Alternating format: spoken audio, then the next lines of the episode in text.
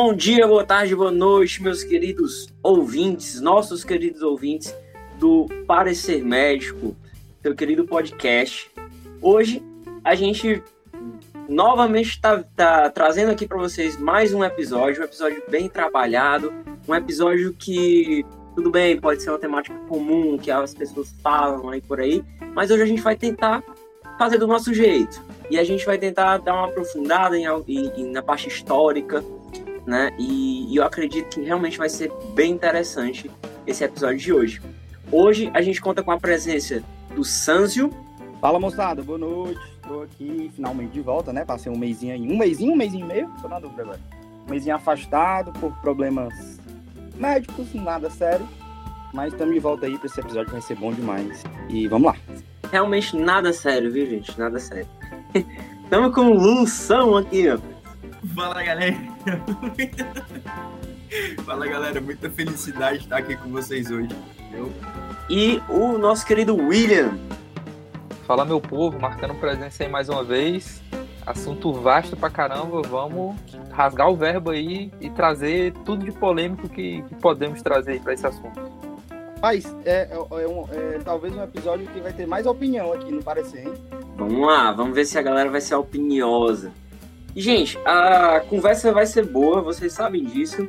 E Mas antes de a gente começar a nossa conversa, a gente precisa falar que o apoio de vocês é absolutamente necessário pra gente. Então, a primeira coisa é se você já tá aqui e gosta da gente, compartilha, tá? Curte, compartilha, classifica a gente no Spotify, dá para classificar a gente, no Apple Podcast também, tá bom? Joga aí pro seu amigo esse episódio ou outros episódios, ou o nosso, a, a nossa brand, a nossa marca, Parecer Médico, certo? E outra coisa, o Lução vai trazer aí para vocês. Estamos com duas grandes novidades, então é muito feliz da gente aqui falando para vocês como ficou feito, como ficou acordado, agradecer né, nessa onda de apoio, anunciar os apoiadores do mês, né? A gente tem a Armênia este. Armênia, muito obrigado pelo seu apoio. E a próxima, um pouquinho, né? Enfim, é, Julia Paiva, muito obrigado pelo seu apoio também. Hugo, meu amor, minha namorada, obrigado por acreditar na gente. Valeu, pessoal. É, e, e, gente, assim, eu acho que o Parecer Médico vai pôr, assim, segundos para o, o se declarar no episódio, tá bom? Da, da vez passada ele já se declarou aqui, né? E dessa vez ele foi um pouco mais contido. O homem é apaixonado. Rapaz, eu, eu, eu perdi a vez passada, vai, vai virar um quadro aqui, né? Parece. É. Enfim, gente. Então aí depois dos aplausos da nossa plateia virtual, a gente vai seguindo a nossa programação, tá bom? É, gente, opioides. Hoje a gente vai falar sobre um tema. A gente já falou aí sobre algumas substâncias, né, na, na nossa carreira, dizemos assim, do podcast, falando sobre a cafeína, sobre a cannabis, falando sobre o tabagismo, a nicotina. A gente falou sobre o álcool e hoje a gente vai falar sobre os opioides, beleza?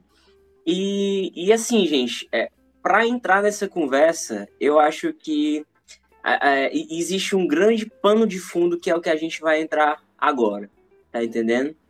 E aí nessa hora vem aquela música é, de tensão, né? Mas enfim, gente, os opioides eles são, como todo mundo sabe, uma substância que existe há muito tempo, tá certo? Ah, o protótipo dos opioides é a morfina e é uma curiosidade, né? A morfina vem de Morfeu, que era um deus dos sonhos. Então aí você você já pensa, né? A morfina tem alguma relação aí com o sistema nervoso central. E ela tem relação com uma coisa chamada recompensa. Tanto a morfina como outros opioides. E aí é que tá. Um jovem, na verdade, três jovens, né? Que eram provenientes da, da Europa, filhos de imigrantes da Europa, né? Mais um, sobretudo, chamado Arthur Sackler. Ele chegou nos Estados Unidos e resolveu se formar em medicina. E aí é que tá, né? Você pensa que todo médico. Eu não penso mais isso, tá bom? Mas o público pode pensar que o médico ele deve honrar ali o juramento de Hipócrates e tudo mais, né? Mas quando a gente se depara com a situação do opioide, a gente vê que existe um grande, uh, uma grande atmosfera que gira em torno das finanças, certo? E o, o gatilho, o alvo é, que, que esses caras vão fisgar é justamente essa recompensa que eu falei, por isso que eu falei lá no início. Então, esse jovem Arthur Sackler, ele já há algum tempo trabalhando em hospital psiquiátrico, percebia que uma, uma ascensão de um tratamento à época chamado eletrochoque, certo? Esse eletrochoque é um tratamento bem, assim, polêmico até, né? Era tratado para dores é, intensas e tal, em, em hospitais psiquiátricos e em pacientes também psiquiátricos, né? Claro e evidente. E aí ele pensava em formas, então, de, de tratar essa dor. Daí que, então, ele iniciou uma... Ele comprou uma farmácia, uma farmácia chamada é, Purdle Frederick. Até o momento, esse era o nome dessa farmácia, tá? E... Só para só pra fazer um, um, uma linha do tempo, né? Isso aí era década de 50 ainda, né? Isso, década de 50, o cara jovem ali ainda, certo? E querendo empreender, querendo ganhar dinheiro, né? E, e aí ele vai tentando algumas fórmulas. À época, a gente já tinha o uso de opioides para como fármacos, né? A heroína era, um, era tratada como um fármaco, né? Para algumas condições, é, dor e, e, e outras. E... e... além disso, Ícaro, é, vale lembrar que o uso da papoula, que é, é, de onde a gente tem a origem né, do, dos diversos opioides naturais, é, ela já é, já é documentada a utilização dela em 5 mil a.C.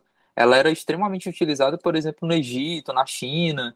Então, é, a utilização da, das substâncias provindas da papoula, que uma delas é a morfina, a morfina ela, ela é isolada do extrato da papoula, é, já tinha um uso milenar é, justamente para, por exemplo, para tratamento de dores. A intenção no começo, não vou dizer, enfim, não vou fazer juízo de valor, mas eles tinham a intenção realmente de, de procurar outros, outros tra tratamentos, né, para desordens químicas do cérebro, né? E, e, eles começaram aí o mercado de, de, de ansiolíticos. E o Arthur Sackler, ainda na boa, década boa. de ainda na década de 50, ele, ele, já, ele, já, ele já se envereda para outro caminho. Ele compra uma empresa de publicidade, se não me engano o nome é Mac Adams, se alguém souber aí direitinho pode me corrigir, mas se não me engano o nome é esse, e ele já começa a juntar esses, essas, essas, esses, duas, esses dois fatores, né? O mercado de fármacos junto com a publicidade. E, e já começa essa, essa nova onda aí que ia desencadear em, em muitas outras coisas no futuro. É, eu até não sei com, dizer com certeza, por isso eu não vou afirmar, mas penso eu que a relação, como é que eu posso dizer, comercial mesmo, né, de venda de, de, de fármacos e tudo mais, é, teve um engajamento muito a partir daí, muito dessa é, desse, essa iniciação que esse cara teve, né, do Arthur Sackler. E, cara, tu falou, né, que ele iniciou outros, outros medicamentos ansiolíticos, e aí vale a gente lembrar do Valium, né? Para quem não sabe, é, o, é um famoso benzodiazepínico, né? O diazepam. Então, a empresa dele já tinha envolvimento com isso, né? Os benzodiazepínicos a gente também sabe que são sedativos e com a sedação todo mundo diminui um pouco a dor, queira ou não, certo? Então, esses, ele começou a partir daí... Ih, foi mal de interromper, mas já, mas já nessa época aí, já, ele, já, ele já já estava recebendo relatos e reclamações de problemas né, com o uso do Valium, né, de uso indiscriminado e tudo. E existe uma frase muito conhecida dele que é: o problema não está no medicamento, está nas pessoas que usam. Para você ver aí já também o nível de maquiavelismo, ma, ma, maquiavelismo, existe essa palavra? Mas que o rapaz tinha na cabeça, né? E, e guarda essa frase porque a gente vai ver ela depois. Então aí chega um medicamento ele consegue lançar aí na, na, na, indústria um medicamento à base de opioides, que é o MS Contin. Basicamente, a morfina extraída da papoula, que ele vai utilizar em um comprimido com um revestimento específico que vai fazer com que a morfina tenha uma, uma liberação um pouco mais prolongada. Sendo que a gente conhece que a morfina ela é um opioide forte, certo?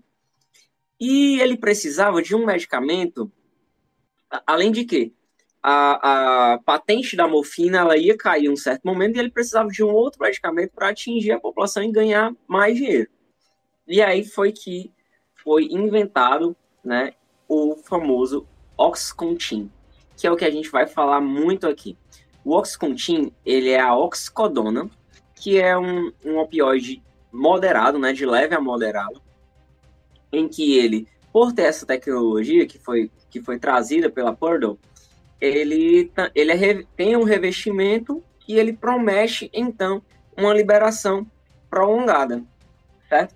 Esse medicamento foi, foi iniciado em 1996, olha que a gente estava falando nos anos 50, e a gente já pulou para os an anos 90, né?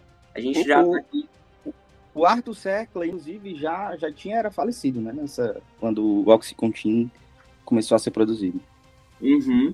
Mas a família, o nome da família ainda estava bem presente, né? E, e, vale, e vale ressaltar que, que é, no momento da, da, do lançamento do Oxycontin, é, logo antes disso, existia um, uma urgência gigantesca da Purdue conseguir fabricar é, um, um, novo medicamento de sucesso, que fosse um, é, um sucesso estrondoso, porque durante nesse, logo nesse período, poucos anos antes, é, eles tinham perdido a patente do MS Contin.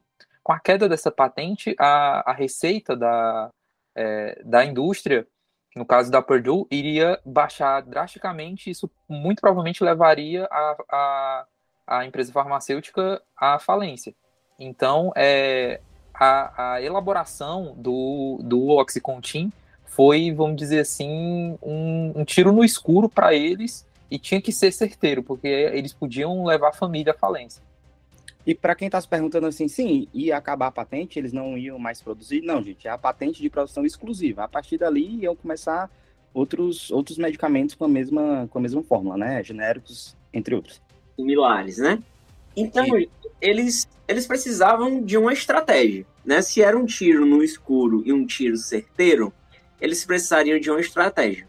Os opioides, eles são conhecidos por a gente, é, são muito conhecidos por a gente tratar pacientes é, em tratamentos paliativos, né? E, inclusive eram utilizados em pacientes para tratamento de câncer, certo?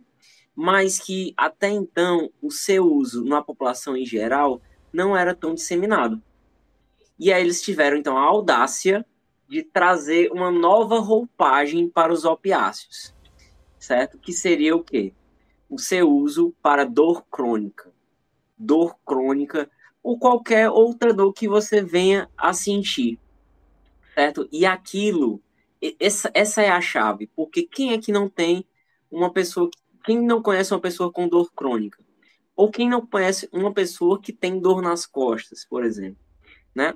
A mesma época nos Estados Unidos crescia, na verdade, se desenvolvia uma população com sequelas do trabalho em minas de carvão, por exemplo, que vai ser onde esse uso do, do Oxycontin, né, o uso dos opioides para dor vai ser bem relatado né, em documentários, e aí essa foi a jogada. Mas para que eu jogue então o opiáceo, que é um remédio que a gente vai falar, que não é de uso seguro, que desenvolve então dependência, que desenvolve uma série de outros efeitos colaterais, como que eu passaria então para uma população com, com um N bem maior, né? E aí que tá. A Purdue teve a audácia, então, de criar um documento em que este documento foi enviado para o FDA, que é o Food and Drug Administration, que é a, Anvisa daqui, né? É, de lá, no caso, a Anvisa de lá, que todo medicamento precisa passar pela FDA. E aí eles mandaram um documento dizendo, né, é, com todas as letras, que o uso do Oxycontin era seguro para a dor crônica. E eles pegaram, Ícaro, a, a fórmula que eles tinham feito no, no, no MS Contin, que é, que é o contínuo né, de contínuo, dessa, dessa liberação lenta, e aplicaram no, na oxicodona, fazendo o Oxycontin. E eles disseram exatamente que era justamente essa liberação lenta que diminuía o risco de, de dependência, né? Aí foi a, a, a, jogada que eles, que eles fizeram aí, né? Inclusive, isso ficou na bula do remédio por, por, por muito tempo. E, e detalhe, Ícaro, é, é, eles usaram uma jogada que, inclusive, eles foram punidos por isso, que foi, cara, foi, foi uma coisa extremamente suja. O que é que eles fizeram? É, eles, é, existiu uma necessidade, uma urgência de que é, é, esse medicamento ele não obtivesse, por exemplo, uma tarja preta, porque isso ia limitar muito as vendas e a própria utilização da medicação. Então, o que é que eles fizeram? Eles usaram um, uma carta de um médico é, que, fei, que tinha feito um estudo em, com uma população extremamente pequena dentro de um hospital. É, resumindo, era um ambiente extremamente controlado. E esse, entre aspas, estudos, na verdade, essa carta, se não me engano, tinha cinco frases, algo desse tipo, é, dizia que menos de 1% dos, é, do, dos pacientes que utilizavam o, é, opioides, eles, menos de 1% chegavam a ter adicção. E eles utilizaram é, essa carta que foi mandada por um pesquisador para The New England, é, England of Medicine, é, como se fosse um estudo controlado, enfim. E aí, para poder enfiar isso goela abaixo, que, enfim, obviamente o FDA não iria aceitar, eles subornaram um funcionário, e esse funcionário, à base de uma canetada, aprovou é, um, um label especial para essa medicação. Detalhe, anos depois, quando esse funcionário saiu da FDA, adivinha para onde ele foi trabalhar? Ele foi contratado pela Purdue, ganhando cerca de 320 mil dólares por ano.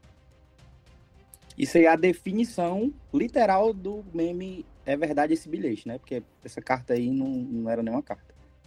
E, gente, aí é que se alguém me perguntar por que, que eu tenho ódio de americano, é por conta disso. E também, se alguém assistiu o filme do, do McDonald's, também é por conta daquele filme também. Galera, desculpa aí nossos ouvintes americanos, certo? De segundo o, o, o Anchor, a gente tem pelo menos 15%, 17% da nossa audiência americana. Então vai desculpando o Anchor aí, beleza, galera? A gente chama vocês. Ele, ele, ele odeia os americanos sorry. menos vocês. Sorry, guys, sorry. É... gente, beleza.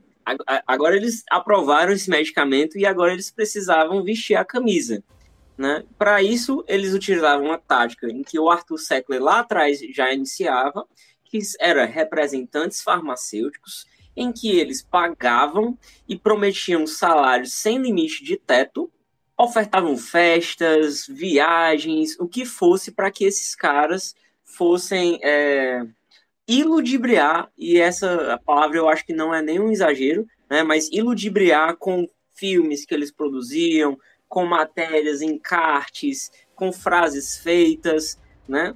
E médicos que, que às vezes ali não tinham, não tinham nenhuma opção de tratamento para para os, os, seus pacientes, né? Como eu digo, cidades pequenas dos Estados Unidos em que tinham foco em, em trabalho braçal, como usinas de carvão, tinha uma população crescente, né? Uma população alta de pessoas com dor crônica. E aí, se você imaginar um médico dessa cidade, o tanto que ele recebe de reclamação, né?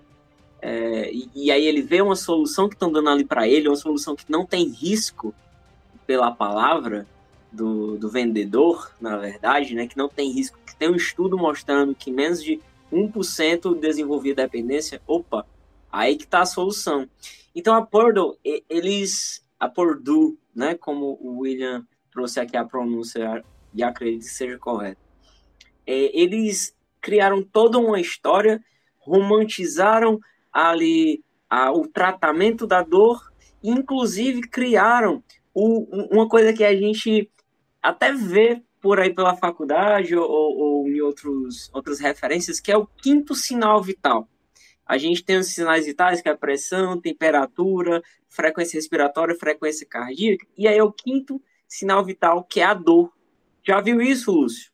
Macho, vi sim, inclusive, quando a gente começa no início da semiologia, né, tem vários livros de semiologia que já trazem esse conceito e falam da. Inclusive, se vocês pararem para pensar, quando vocês estão estudando filosofia, é, filosofia é, é, a semiologia, vocês veem que existe um, o primeiro sintoma que você estuda, o primeiro sintoma que você aprende a analisar, o primeiro sintoma que você aprende a mensurar, mesmo que seja de forma subjetiva, é a dor. Tanto que a gente fala do decágono da dor, né? A gente tem aulas e aulas de semiologia falando nisso, justamente por causa da diversidade de dores que a gente tem.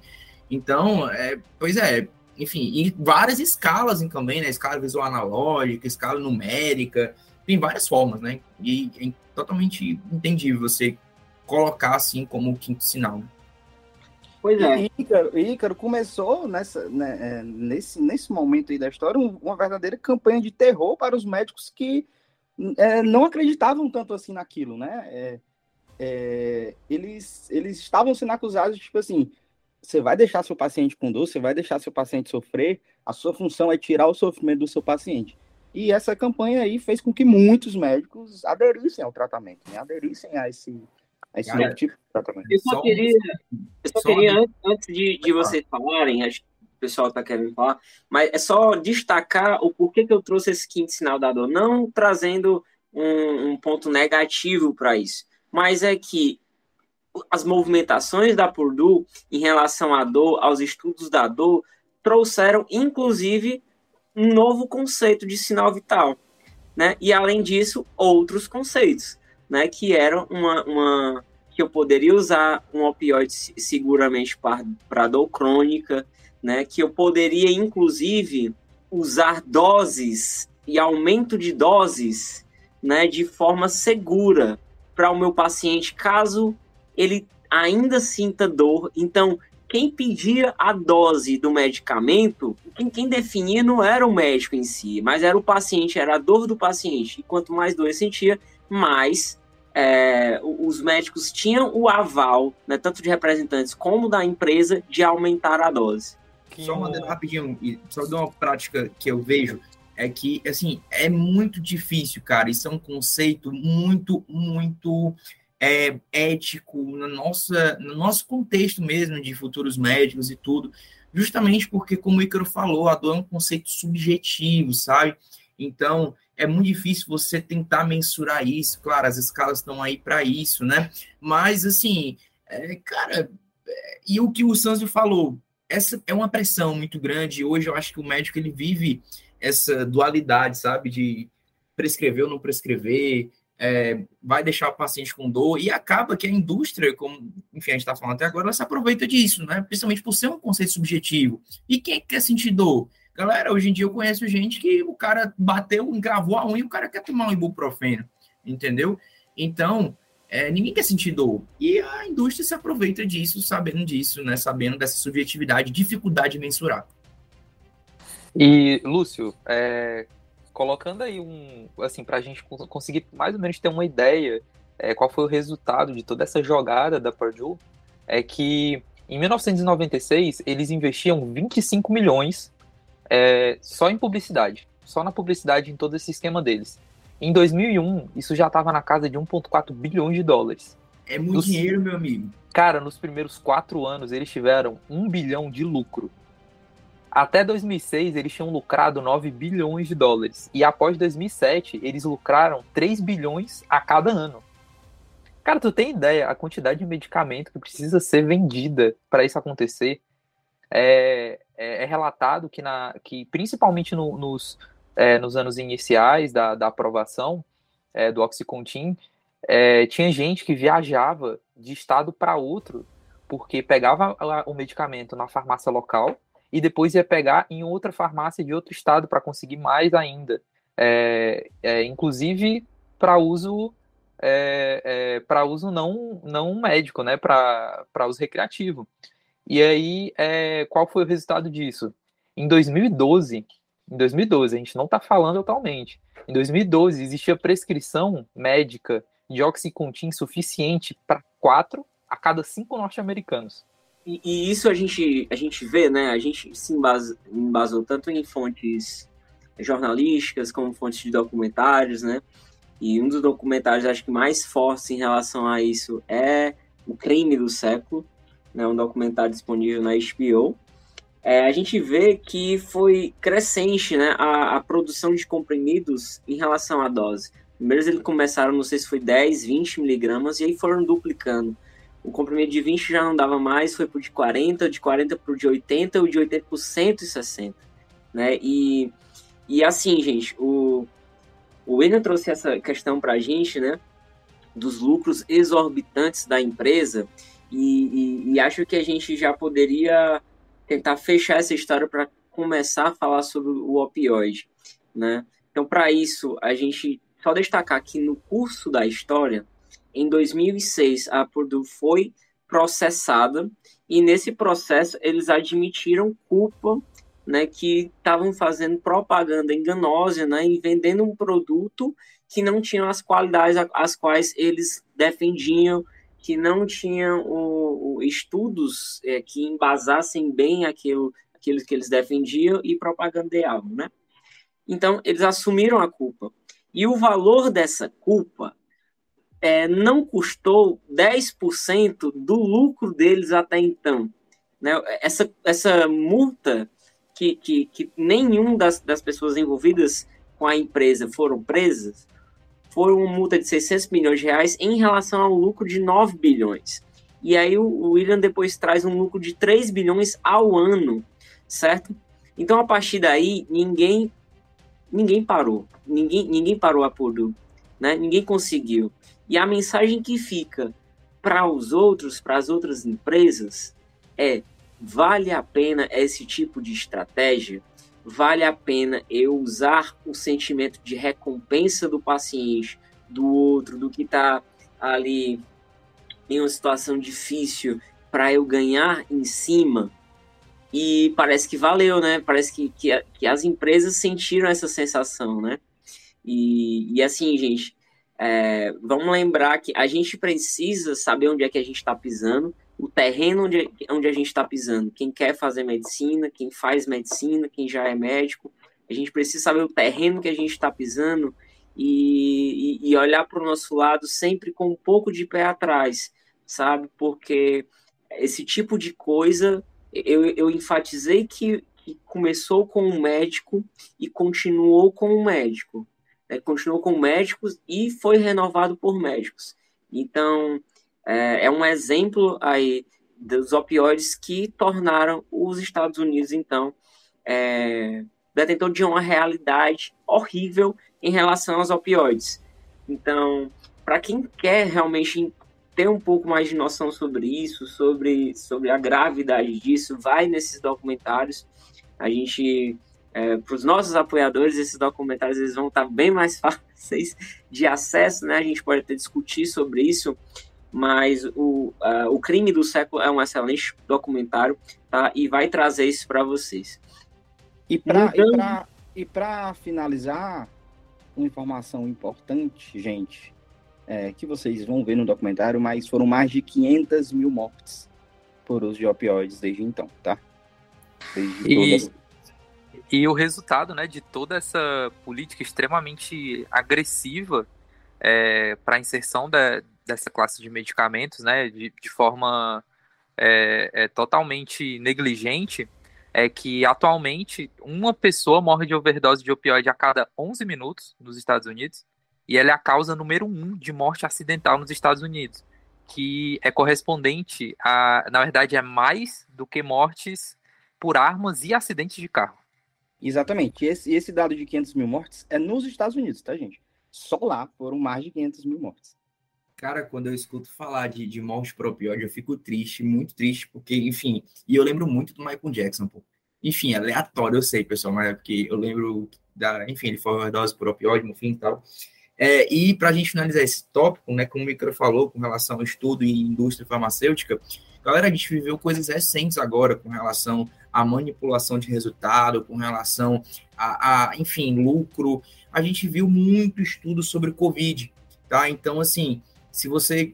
Claro, isso é um episódio à parte, quem sabe a gente faz isso no futuro, mas houve muita manipulação de resultado, estudos mentirosos, estudos que usaram dados mentirosos, certo? Com relação a algumas medicações, né? Enfim, fica aí para a gente, para a gente tentar aprender, como o Micro falou, se você é estudante da área da saúde, da medicina, cara, não acredite em tudo que tu lê, não acredita primeiramente em tudo que tu vê, certo? Sempre aprende, tenta entender um pouquinho sobre medicina baseada em evidências e tenta definir o que, que realmente é evidência, o que não é, o que é mentira, o que não é, beleza? Então, acho que isso é uma que a gente tira aí também dessa história. E assim, gente, a gente está falando isso aqui, trazendo essas, essas informações que elas já estão bem estabelecidas no público americano, sabe? Mas ainda existem pessoas que sabe-se interligadas à empresa Purdue, chamada Purdue Pharma, hoje em dia, né, que ainda defendem o uso uh, seguro da oxicodona, do Oxcontin, e aí eu trago de novo a frase, é, parafraseio a frase que o Sanzio trouxe logo no início. A culpa não está no medicamento, a culpa está no usuário. E é essa mensagem que eles querem ainda hoje, ainda hoje trazer para a população. Né? Ainda hoje não se tem uma solução, é, digamos assim, de conscientização em relação a isso, e novas outras formas, como o fentanil, como outras drogas é, para dor, analgésicos, opioides, são trazidas né, pelo mercado americano, pela indústria, que chegam também aqui para a gente, certo? E então isso não parou por ali. Isso não parou por ali. Inclusive, Ícaro, é, a gente é, focou bastante aqui né, no, no Oxycontin, é, porque realmente foi, foi basicamente quem. É, é, foi o medicamento que começou, que explodiu toda essa crise. Porque é, pessoas iam atrás de se tratar de uma dor e acabavam se tornando viciadas. É, foi uma, uma fórmula desastrosa de, de criar é, é, uma população gigantesca de pessoas viciadas pelo medicamento. Mas o que acontece é que atualmente a maior, a, a maior, o maior crescimento é, de causas de overdose nos Estados Unidos não é mais responsável, não, o responsável não é mais é, drogas como heroína e como a própria, a, é, a própria oxicodona, porque no mercado apareceu o, o sintético, né, é, conhecido como fentanil, que é, de acordo com a fonte, pode variar, mas ela é de 50 a 100 vezes mais forte do que a morfina. É isso aí, gente. Essa é a historinha que a gente queria contar para vocês. E agora a gente vai falar um pouco mais sobre os opioides em, em si. A gente falou um pouco lá no início, mas o que são, de novo, o que são opioides? Opioides são agonistas, todas as medicações que elas, todas as substâncias que atuam em receptores opioides, que são fisiologicamente endógenos no nosso corpo. Então a gente tem esses receptores já no nosso corpo e também tem substâncias que agem nesses, nesses receptores, chamadas endorfinas, beta-endorfinas. Os efeitos delas é sobretudo sedação e analgesia e os opioides eles vão então agir em cima disso, né? Sobretudo num receptor chamado receptor Mi, que está relacionado muito à farmacodinâmica do, do, do medicamento, certo? Ah, basicamente, o que existe na farmacodinâmica dos opioides é um fechamento de canais de cálcio, que a gente lembra que os, a liberação de cálcio está relacionada à liberação de, de neurotransmissores, né? Então, eu tenho diminuição da liberação de neurotransmissores, além de que eu vou ter uma, uma abertura dos canais de potássio hiperpolarizando as células neuronais, sobretudo as pós-sinápticas. Então, vou inibir a passagem da informação, inibir os neurônios pós-sinápticos. Então, basicamente é isso. Quando a gente pensar que a dor é uma, tra uma transdução de um sinal, né? E eu inibo então esse sinal e os neurotransmissores que são parte da, da, da transmissão desse sinal, eu estou então inibindo a dor. Basicamente é assim que funciona. E só, e só para é, aprofundar um pouquinho, não vou falar muito tempo não, mas esses receptores, o, o, que, o que faz isso tudo a, que o Icaro falou acontecer é porque esses receptores eles estão ligados é, a uma proteína chamada, uma proteína inibitória, né, chamada proteína G. E é a ativação justamente dessa proteína que faz tudo isso que o Icaro falou. É, bloqueio dos canais de cálcio, abertura dos canais de potássio, entre outros.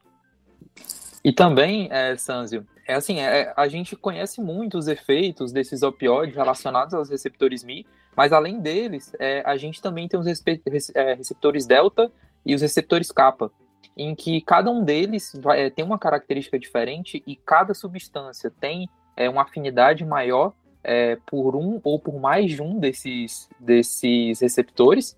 É, então, por exemplo, o, o receptor delta ele está muito ligado ao aparecimento, por exemplo, de náuseas e vômitos. Já o receptor kappa é, ele está muito relacionado a um comportamento é, depressivo, é, alucinação e até uma disforia, que é, muita gente pode até não, não conseguir diferenciar, mas a euforia é aquela é aquela uma animação, mas é algo bom, algo, vamos dizer assim, alegre até. A disforia é aquela agitação, só que ela, ela é relacionada ao medo. Ela, é, ela é, é algo mais assim catatônico, mais destrutivo. E sobre os receptores, é, William, o, o Mi, o receptor Mi, né? Eles, eles são dois, né? Ele é o Mi1 e o Mi2. E o que está relacionado aos, a, a, aos. O que está mais relacionado aos efeitos adversos é o Mi2. Aí o ouvinte pode estar tá perguntando, sim, então por que, que não faz um opioide que só se liga ao Mi1? Infelizmente, esse produto não existe, é, eles não. Eles não. Eles não têm essa ligação exclusiva aí. Então, seria um mundo perfeito, né? Um opioide aqui, a, é, que só se ligasse ao Mi1 que tem uma resposta analgésica sem quase nenhum efeito adverso. Mas isso não existe. E o ouvinte pode até se perguntar, por exemplo, é, quando acontece uma overdose. É, o que, o, qual o, o, papel do opioide no, no desencadeamento é, desse processo?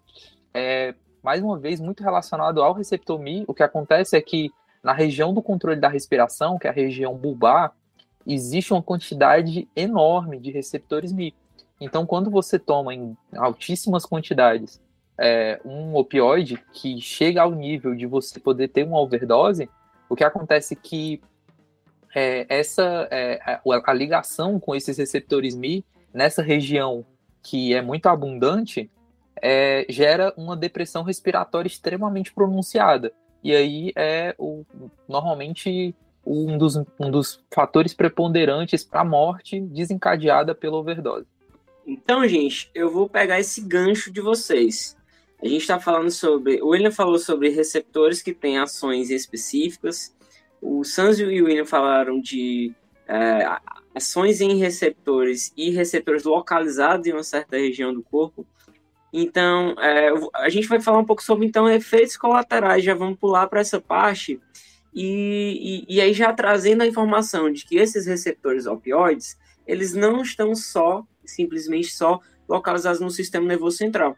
Eles podem estar localizados em outras regiões, né? além do sistema nervoso central, como também o trato gastrointestinal, é, como também é, em, em, no sistema imune, em mastócitos. Então a gente vai ter, por exemplo, efeitos como urticária e prurido, né, que são efeitos que não estão diretamente claros além do efeito opioide que a gente conhece, mas se a gente associar a localização desses, desses receptores, a gente consegue associar, né?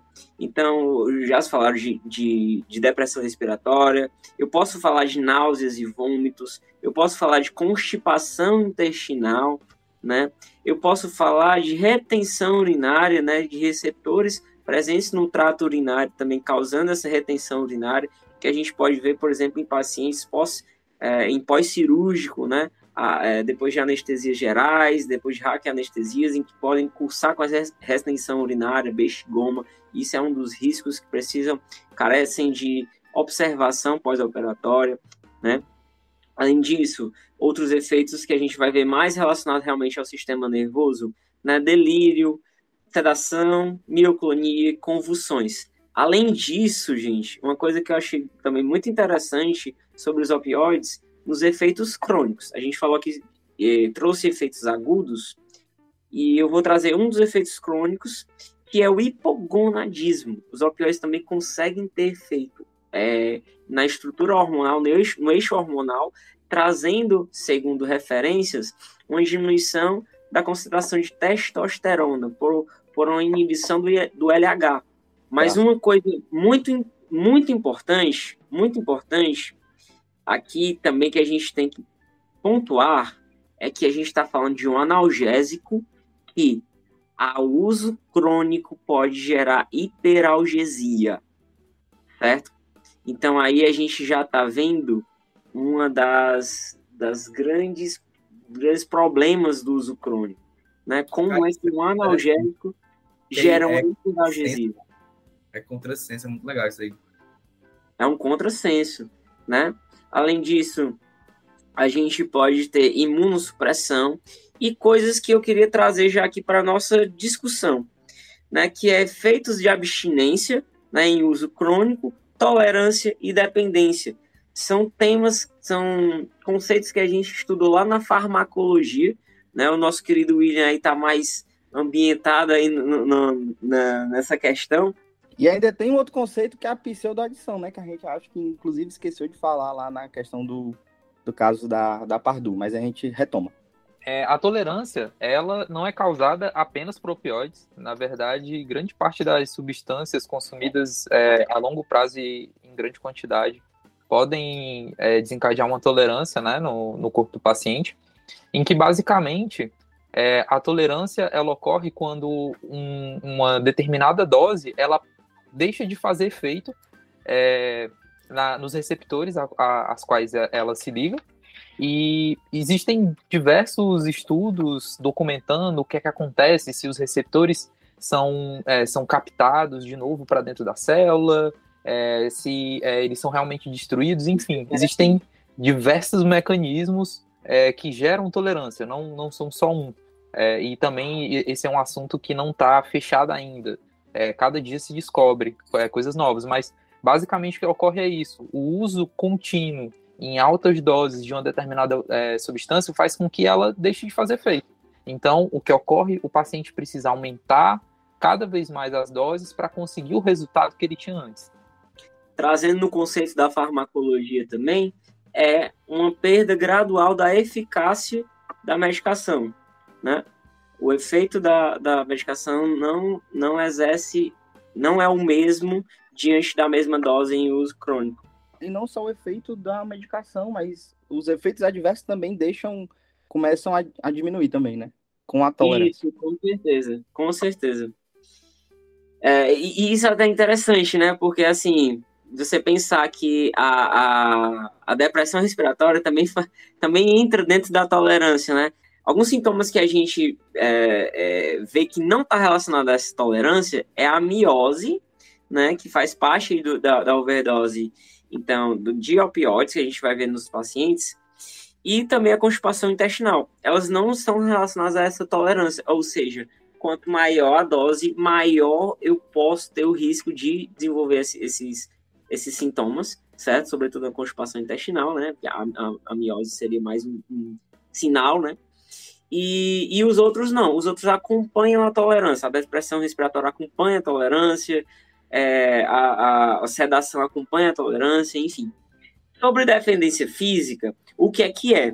É, é quando a gente tem uma síndrome de abstinência característica quando o fármaco é interrompido. Então, eu interrompo o fármaco e eu tenho uma síndrome de abstinência. Ou então, quando eu uso, faço uso de um antagonista que vai interromper o efeito daquele fármaco. Né? O antagonista, ele ocupa o receptor, não produzindo nenhum efeito.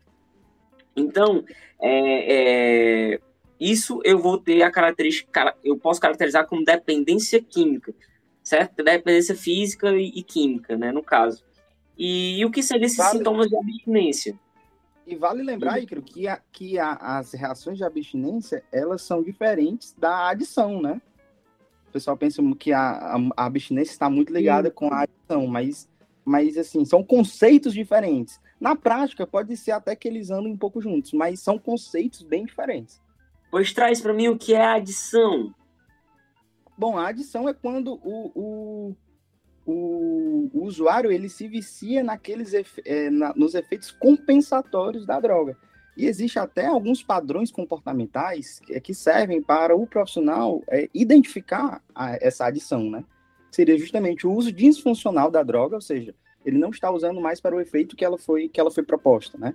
É, é, a perda de controle da dosagem da droga, passa a usar do, dosagens cada vez mais altas, é, e a principal, que é até assim é muito subjetivo, mas é quando o usuário ele inventa muitas narrativas absurdas para conseguir a dose extra do, do medicamento. Por exemplo, o profissional passou ali um, um medicamento que tem um uso por 15 dias. Dá três dias, o cara chega lá dizendo que o, que o remédio acabou, porque perdeu, porque foi roubado, enfim. Então, assim, são padrões comportamentais típicos da adição. Isso. É uma, é uma busca patológica, né, pela recompensa do, do, do fármaco. E aí, trazendo esses, esses, essas características aí que, que o Santos trouxe para a gente. Né? Exatamente. E, e, e, falando sobre a abstinência que tu tinha falado antes, Ica, É, os, efeitos, os efeitos da abstinência são praticamente o contrário dos efeitos do opioide. Por exemplo, a gente vai ter em crise de abstinência dor e, e irritabilidade, a gente vai ter uma hiperventilação, a gente vai ter uma, uma, uma presença de, de, de, diarreia, né, que é contrário ali da constipação, é, insônia, irritação, entre aspas, aumento da PA. Da, amidríase, da, né? Amidríase entra aqui agora, tá? Pronto, é, amidríase. Isso aí já foi uma dicasinha de um episódio do Parecer, certo? Num episódio sobre maconha, certo? Baseado em evidências, a gente falou sobre uma dica. Sempre que uma medicação de depressão, sempre que uma medicação, enfim, uma droga der, um, por exemplo, depressão, né? A gente vai ver que a abstinência dela vai ser agitação. E sempre que uma droga der agitação, a abstinência dela vai ser depressão. Então, isso aí ajuda muito aí quando você quiser simplificar o raciocínio. E ainda existe, o conceito de pseudo-adição, né? É isso aí, o conceito que foi criado, né? E o que é que eles falavam? Bom, assim, um conceito de pseudo-adição é basicamente quando o, o, o, o usuário ele pode apresentar comportamentos de adição, mas o único objetivo dele é aliviar a possível dor que ele esteja sentindo. Tanto que na, na pseudo-adição, é, é, quando a dosagem do medicamento ela fica adequada, o comportamento some. Porém, a gente estava até discutindo aqui, né, né William, antes do, do episódio começar, lá no caso da par do farma, esse conceito foi muito discutido. Diga aí, William. Exatamente. É, é, o que ocorreu foi que é, uma série de escritórios é, de, de, procuradores é, de diversos estados começaram a entrar com investigações e processos contra a Purdue Pharma. É, então eles precisavam é, desvincular essa, esse aumento da quantidade de overdoses, que era claro, e eles precisavam desvincular isso do lançamento da, do medicamento deles. Então eles chamaram um médico que é, tinha criado esse, essa ideia da, é, da pseudoadicção e eles conseguiram fazer com que esse médico virasse é, praticamente parte da, da empresa, em que ele fazia diversas é, palestras falando sobre a pseudoadicção e mostrando que, é, na verdade, o que estava acontecendo era que o, os pacientes que us, usavam Oxycontin, eles não estavam ficando viciados. O que, na verdade, o que eles tinham era uma pseudoadicção. Logo, precisava aumentar a dose do medicamento que eles estavam tomando. Então, é, o, o que você consegue ver ao passar dos anos é que a empresa começa lançando é, é, 10, 20 e 40 miligramas, e com o passar dos anos eles vão aumentando essas, essas quantidades, é, muito a, atrelado a esse, a esse conceito de pseudoadicção. Porque qual era o tratamento da pseudoadição? Era aumentar a dose. O paciente chegava com comportamentos típicos de, de, de adição, eles tratavam como pseudoadição e aumentavam a dose. E quanto mais dose, mais lucro. Pois é, minha gente. E mas assim, a gente tem que lembrar que os opioides eles também têm uso na nossa prática clínica, né? E uso é, indicado, por exemplo, a gente já falou aqui dos usos em pacientes em tratamento paliativos, né? Sobretudo pacientes oncológicos. A gente vê o uso de opioides utilizados em pacientes é, vítimas de trauma, né? Então, pacientes em fraturas, pacientes com com uma dor intensa, os opioides entram desse, dentro desse tipo de tratamento, né? E aí vale salientar um tratamento mais agudo, certo? E também a gente pode lembrar dos opioides sendo utilizados na preparação, na verdade, na, na, fase, na intubação orotraqueal, né? A intubação que a gente vê muito, a gente vai precisar, além de sedar o paciente, a gente vai precisar analgesiar o paciente, certo? E dentre, dentre outros outras utilizações dos opioides na nossa prática, né? É, a gente tem um, um, um medicamento em, em, em, si, até que, que eu, eu, já vou citar um pouco ele aqui, que sai um pouco dos efeitos que a gente quer analgésicos opioides, que é a loperamida, famoso Imosec. Ele é um medicamento que vai atuar naqueles receptores do trato gastrointestinal, promovendo a constipação. Certo? Então é aquele medicamento realmente utilizado para é, não acontecer aqueles eventos que ninguém quer, né? O cara tá com diarreia ali e ali ele quer, no, no caso, né, gerar uma constipação intestinal, que é até algo problemático, né? E a loperamida é um pouco utilizada para isso como antidiarreico, certo? Mas não tem tolerância nem dependência e, enfim, é um, é um medicamento de, de uso seguro, tá bom? Só é, antes de a gente entrar nas drogas, gente, trazer algumas contraindicações que eu achei interessantes a gente saber. É contraindicado o uso em traumatismo crânioencefálicos, ou uso em pacientes que, que têm algum acometimento relacionado ao sistema nervoso central, certo? Porque uma depressão respiratória vai gerar uma retenção de, de gás carbônico e o aumento, a hipercapnia, ela gera vasodilatação cerebral. Em uma situação que eu tenho, que eu posso ter é, uma hipertensão intracraniana, essa vasodilatação, ela não é bem-vinda, certo? Então, esses, esses medicamentos são contraindicados em TCE. E o uso em gestantes, eles também são contraindicados porque são medicamentos que ultrapassam a barreira placentária. Além disso, uma das grandes coisas graves que também o documentário traz para gente é sintomas de abstinência em recém-nascidos. É algo assim absolutamente grave, gente, e que acontece, tá bom? Então, é, mães que fazem uso de opioides, né, seja por uso recreativo, digamos assim, ou por um uso far um farmacológico indicado, podem gerar então esse efeito de tanto uma depressão respiratória causando, podendo levar a um óbito fetal, como quando esse feto nascer, é o recém-nascido desenvolver sintomas de abstinência. Só para só só ilustrar e dividir, né? Aqui no Brasil a gente tem alguns opioides, né? Circulando. E na prática clínica eles são divididos entre fracos e fortes. Né? A, é, a morfina é o principal dos, dos. é o mais usado, né? O mais utilizado da, da classificação dos opioides fortes. Mas a gente tem também a própria oxicodona, a metadona, o fentanil, a bu buprenorfina, bu buprenorfina, é, entre outros, e temos os fracos mais utilizados, que são a codeína, né, que o William falou, o tramadol, que também é muito utilizado, e a nalbufina também. É, então, vou falar aqui bem rápido da codeína. É, se você parar para procurar em alguns remédios, por exemplo, para dor de cabeça, você pode encontrar codeína na formulação, se eu não estou enganado. Ele é um opioide natural, certo? E, é, por exemplo, ele pode ser sintetizado a partir da morfina.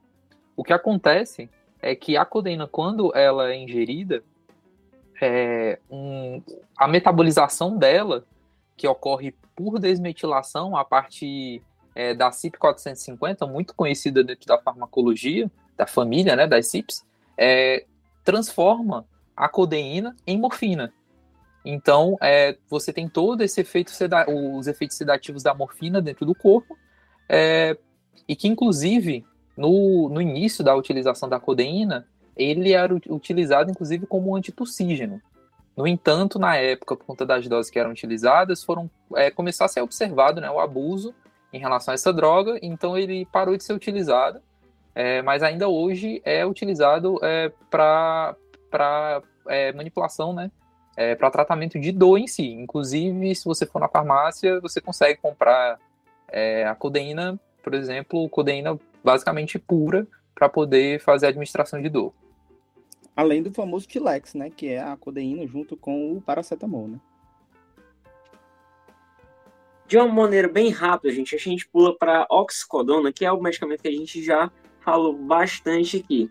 Né? A proposta dele é, existe um, um oxicodona de liberação rápida, mas é, sobretudo o efeito prolongado é o que a gente quer, certo? Então a oxicodona com a liberação prolongada, em tese é, e, e por vezes até mesmo na prática, ele ele gera essa, essa maior meia-vida da droga em uma concentração mais baixa, né, por haver essa liberação prolongada. O efeito ele não é tão potente como outros opio, opiáceos, opioides, é melhor.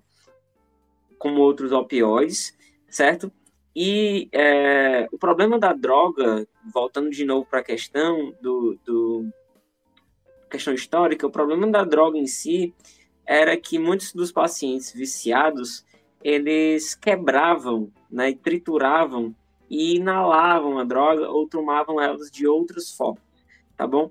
Então se perdia um pouco desse efeito é, propagandeado pela Purdue, tá bom? Mas hoje ainda se defende esse efeito de liberação prolongada da oxicodona, um opioide de é, potência média. Ícaro, eu vou pegar rapidinho aqui só o gancho, né? Que é que tu, tu chega a usar o termo opiáceo, opioide. É, é, muita gente pode até não saber a diferença, mas o termo opioide ele descreve todos os compostos que atuam nos receptores opioides. Já o termo opiáceo ele é bem mais específico, porque ele descreve especificamente os alcaloides que são de ocorrência natural, tipo a morfina, a codeína, a tebaína e a papaverina. Então é, existe essa diferença de classificação da utilização do termo opio, opioide ou opiáceo. Rapaz, o que eu aprendo aqui é brincadeira, viu? E aí, nessa, nessa ordem, digamos assim, né, ainda na, na, na parte mais inicial das potências, a gente ainda tem o tramadol. Tramadol, o tramal, que a gente conhece, né, o cloridrato de tramadol, é uma medicação muito utilizada na prática, na prática hospitalar, certo? No contexto hospitalar, de pacientes que têm uma dor que são refratários aos analgésicos simples, como a dipirona, o paracetamol, certo?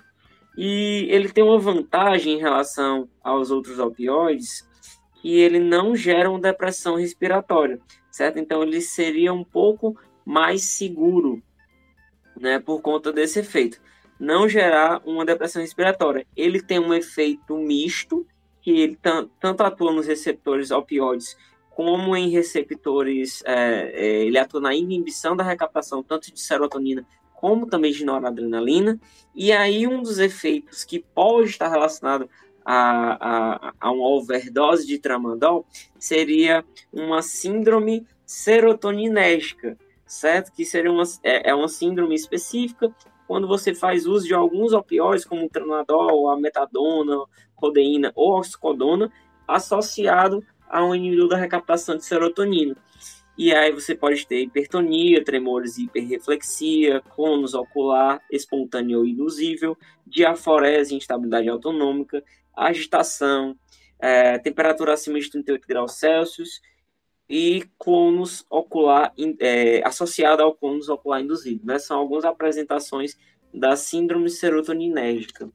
Então, o tramadol é, é ele tem uma dose de 50 a 100 miligramas, é utilizado, é, de, é, tem um efeito melhor de horário, né?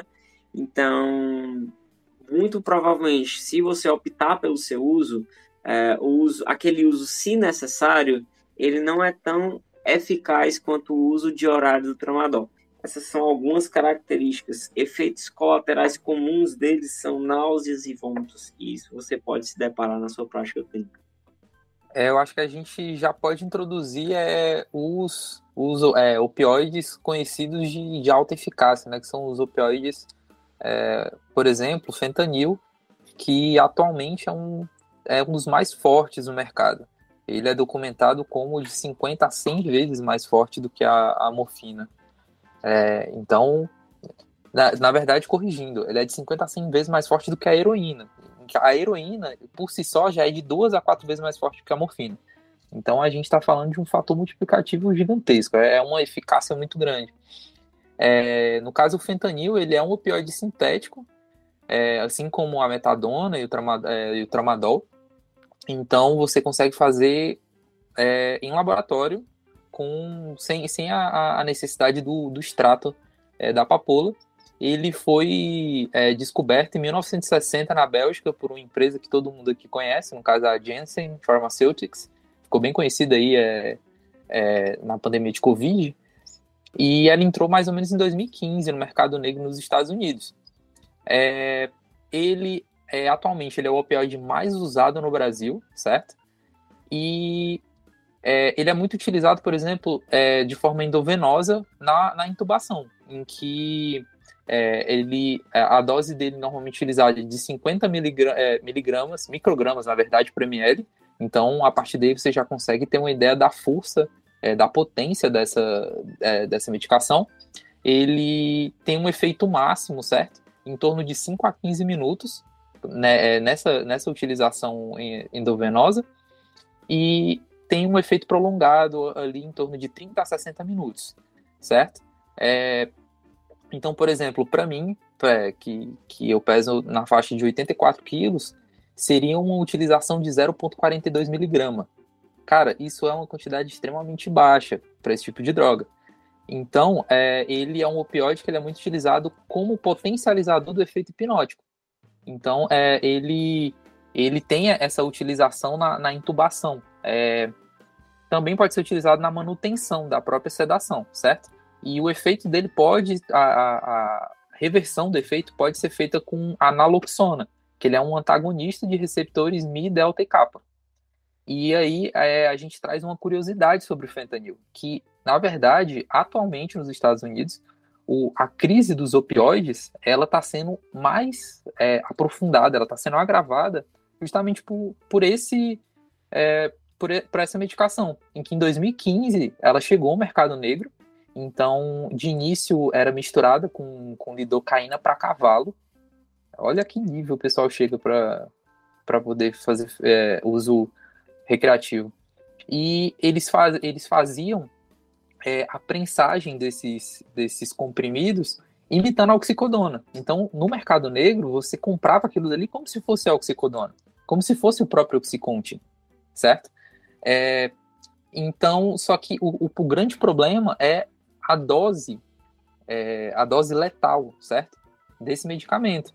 É, e até antes de chegar no mercado negro, um processo muito parecido que aconteceu com a Purdue Pharma ocorreu com uma empresa chamada Inzis, eu acho que é, essa é a pronúncia, em que eles, eles fizeram um spray é, de fentanil e que esse spray eles também tentaram empurrar o goela abaixo para uso de dores crônicas, por exemplo, e eles seguiram o mesmo passo a passo que a Purdue fez, anos depois, eles sofreram processos parecidos e eles lucraram do mesmo jeito. Eles repetiram os passos de uma empresa que tinha sido condenada e eles lucraram. É, eles simplesmente repetiram. E aí você pode se perguntar, tudo bem, e qual é a dose letal? A dose letal de fentanil ela é de 2 miligramas, certo? Isso, em termos de fentanil, é menor do que uma moeda de 5 centavos. É uma quantidade extremamente pequena. Só em 2022 foram apreendidos 4,5 toneladas de fentanil é, nas fronteiras dos Estados Unidos. Cara, eu fiz uma conta rápida, dá para matar 10 vezes a população do Brasil inteira. Ou 7 vezes a população dos Estados Unidos inteira. E isso. É né? Cara, e, e, e, isso, é, diversos documentários começaram a ir atrás como estava chegando nos Estados Unidos. Então, basicamente, os mesmos cartéis que anos atrás vendiam heroína dentro dos Estados Unidos para lucrar, eles encontraram um mercado muito mais é, produtivo, muito mais lucrativo no fentanil. Então, além de ser uma medicação muito utilizada para intubação, extremamente eficaz, também é usada é, como uma droga recreativa e que, por conta da dose extremamente baixa, ser letal, é, também está gerando uma quantidade crescente de é, overdose nos Estados Unidos. Inclusive, é, se eu não me engano, foi esse ano ainda, saiu uma matéria em que cinco pessoas elas, é, elas morreram na Argentina, aqui do lado, por uma overdose gerada não mais por fentanil. Eu estava até comentando antes aqui da, antes da gravação aqui com o pessoal, em que é, essas cinco pessoas elas morreram pelo uso de uma substância que é mais forte do que o fentanil, chamada carfentanil. Mas porque provavelmente você não vai ouvir falar sobre ela dentro de um centro médico, porque ele é um opioide, que ele é um tranquilizante para elefante e rinoceronte. E eles tiveram a ideia de usar recreativamente. Muito, é, é muito chocante, né, Will? Essa... É quando a gente fala de doses cavalares, né? Isso não é mais um exagero. Né? É, quando você trata de elefante, rinoceronte, isso aí é. A gente pode muito utilizar esse termo, ou até extrapolar. Enfim, é, rindo para não chorar, né? Como, como diria nosso querido Cartola. Gente, sobre o fentanil, só trazer, né, que como é uma droga muito comum no contexto da intubação, aqueles efeitos colaterais eles precisam ser bem observados, né, sobretudo a rigidez torácica e a hipotensão. A, o fentanil tem um, um, um pouco de, de efeito na hipotensão, menor do que o da morfina, né, mas que ele, muito, como ele é associado a um sedativo, o fentanil é o analgésico e a gente associa ao sedativo, esse efeito hipotensor e também a depressão respiratória associada à rigidez torácica promovida pelo fentanil são aí grandes obstáculos dos, dos médicos né, na, na intubação orotraqueal e na é, manutenção da hemodinâmica do paciente, estabilidade hemodinâmica. Tá, gente? É, gente, é, por último, mas aqui não seguindo aquela sequência de potência, a gente traz a metadona. E aqui a gente traz para realmente deixar ela um pouco separada, porque é um opioide utilizado, a gente vai ver ele sendo mais utilizado no tratamento de pacientes com abstinência aos opioides ou opiáceos, certo? A metadona, ela é basicamente é um, é um opioide com efeito também misto, ela, ela vai também ter um efeito na recaptação monoaminérgica, né, de modo geral, e, e ela está relacionada a uma coisa que o William falou lá no início, sobre uma possível reciclagem de receptores Mi. E essa reciclagem de receptores Mi, ela, em alguns estudos, ela é associada a, a uma diminuição da tolerância. Né? Ela é associada a uma, um efeito fisiológico em que acontece quando as nossas beta-endorfinas estimulam os receptores opioides. Eles são reciclados e assim não se tornam uma tolerância. Então, existe um, uma evidência que a metadona pode agir dessa forma, promovendo a endocitose e reciclagem dos receptores, e por isso ela é utilizada, então, como um desmame de opioides em pacientes com abstinência, tá certo? E aí, gente, falando já sobre esse tratamento, esse manejo do paciente com abstinência, uh, eu vou falar bem breve para vocês existem quatro opções em que a gente pode utilizar, sendo que eu vou focar em uma delas. A primeira é nenhum tratamento. A gente, a depender da, da, da, sintomatologia do paciente, ele pode ter uma sintomatologia leve e eu posso optar por não fazer nenhum tratamento, apenas observar aquele paciente. A segunda, e de escolha, é sobretudo em pacientes em uso de altas doses de opioides, a substituição com metadona. A buprenorfina também pode ser utilizada aqui, mas a metadona a gente vai ver ela sendo mais utilizada. A terceira seria o uso de clonidina para aliviar os sintomas, certo? E a quarta seria suporte a longo prazo e possivelmente com naltrexona. A naltrexona e também a naloxona são medicações que a gente vai ver sendo utilizadas na overdose certo? Nas toxicidade ou superdosagem, que são medicações com doses pré-estabelecidas, em que se você pega um paciente em overdose, você pode fazer de 1 até 3 doses de naloxona, de 0,4 mg a 2 mg intravenoso, e você geralmente tem uma melhor resposta ali, é, tem uma melhora significativa do quadro do paciente, certo? A naloxona é um, é um antagonista puro opioide ok? É, então, de novo, trazendo para o contexto da abstinência e a substituição com metadona. Essa substituição pode acontecer em contexto hospitalar, ou seja, em observação ali, monitorização, ou em contexto ambulatorial, sendo no contexto ambulatorial feito por três dias. E aí a gente faz doses de 15 a 30 miligramas uma vez ao dia da metadona no contexto ambulatorial por três dias e a gente diminui diariamente essa dose, com o intuito realmente de desmamar, como, fosse, como se fosse um desmame de um benzodiazepínico, por exemplo, um desmame de um corticoide. A gente vai desmamar então aquelas doses do opioide. E pensando naquele efeito de reciclagem de receptores da metadona, isso seria muito bom e obtém resultados positivos.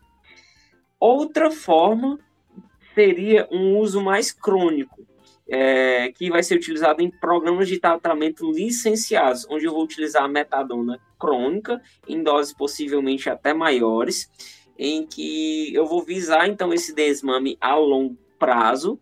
E a ideia, a justificativa de um programa de tratamento licenciado seria que eu vou reduzir o contato, vou retirar o contato do paciente com a compra ilícita daquela droga. Então, com o tráfico, vou reduzir o contato do paciente com o tráfico, com o crime. E, e a partir daquilo, eu consigo, então, é, é, ter uma relação, digamos que médico-paciente, né?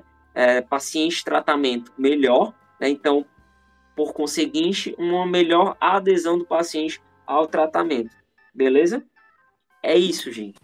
E vale adicionar também, Ícaro, que de acordo com a American Addiction Centers, é, existem é, dois, dois, vamos dizer assim, terapias adjuvantes que podem ajudar muito, são muito eficazes é, durante esse processo, que é a terapia é, comportamental cognitiva, em que é, se busca é, reconhecer os gatilhos comportamentais que geram a, a necessidade e a busca pela, pela droga, e também a terapia comportamental emotiva, em que é, agora não são procurados os comportamentos, mas sim as emoções.